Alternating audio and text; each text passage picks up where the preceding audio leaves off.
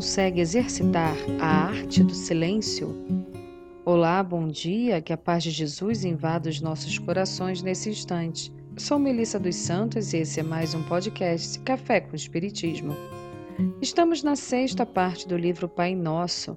Meimei, através da psicografia de Chico Xavier, está nos ensinando o que Jesus quis realmente dizer em cada frase da oração que ele nos ensinou.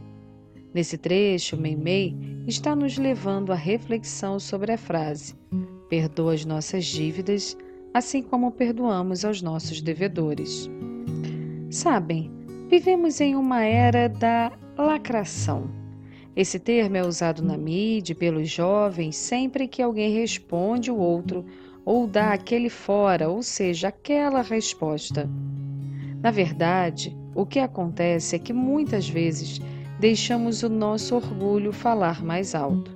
É como se estivéssemos em uma disputa eterna, num jogo que apenas um saísse vencedor, quando na verdade não deveríamos estar competindo, e sim deveríamos estar cada vez mais nos unindo em busca de uma sociedade mais justa e melhor. Chico Xavier contava que Emmanuel o orientava assim: Chico, quando você não tiver uma palavra que auxilie, procure não abrir a boca. No texto de hoje, curto, Meimei vai nos falar sobre o recurso do silêncio, que muitas vezes pode nos ajudar. E ela diz assim: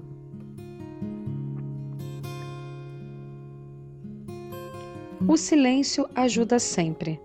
Quando ouvimos palavras infelizes, quando alguém está irritado, quando a maledicência nos procura, quando a ofensa nos golpeia, quando alguém se encoleriza, quando a crítica nos fere, quando escutamos a calúnia, quando a ignorância nos acusa, quando o orgulho nos humilha, quando a vaidade nos provoca.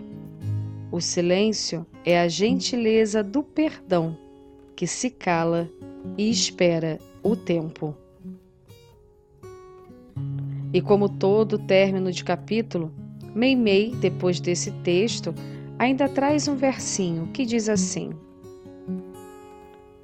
O perdão em qualquer tempo é sempre um traço de luz, conduzindo a nossa vida à comunhão com Jesus.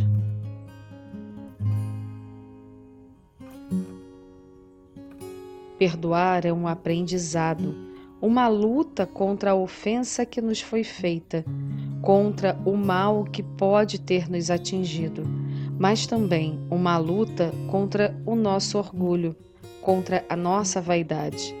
Assim como todo aprendizado, perdoar deve ser um ato constante, desde as pequenas coisas do dia a dia até as máximas para o bem e a felicidade, principalmente de nós mesmos.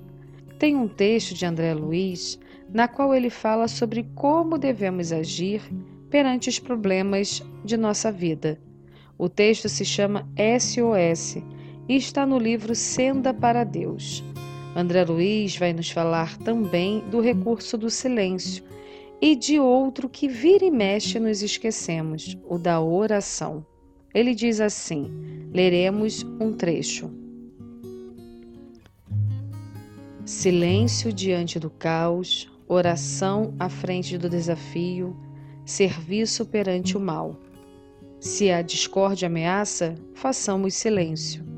Se a tentação aparece, entenebrecendo a estrada, recorramos à oração. Se a ofensa nos injuria, refugiemo-nos no serviço. Toda perturbação pode ser limitada pelo silêncio, até que se lhe extinga o núcleo de sombra. Toda impropriedade mental desaparece se lhe antepomos a luz da oração. Todo desequilíbrio engenhado pelas forças das trevas é suscetível de se regenerar pela energia benéfica do serviço. Silêncio previne contra o perigo. Oração prepara a passagem livre. Serviço garante a marcha correta. Na próxima semana, iremos começar a sétima parte do livro Pai Nosso. Vamos refletir, com a ajuda de Meimei, na frase: Não nos deixe cair em tentação. Uma ótima semana, com muita paz perdão e felicidade. E até o próximo podcast Café com Espiritismo.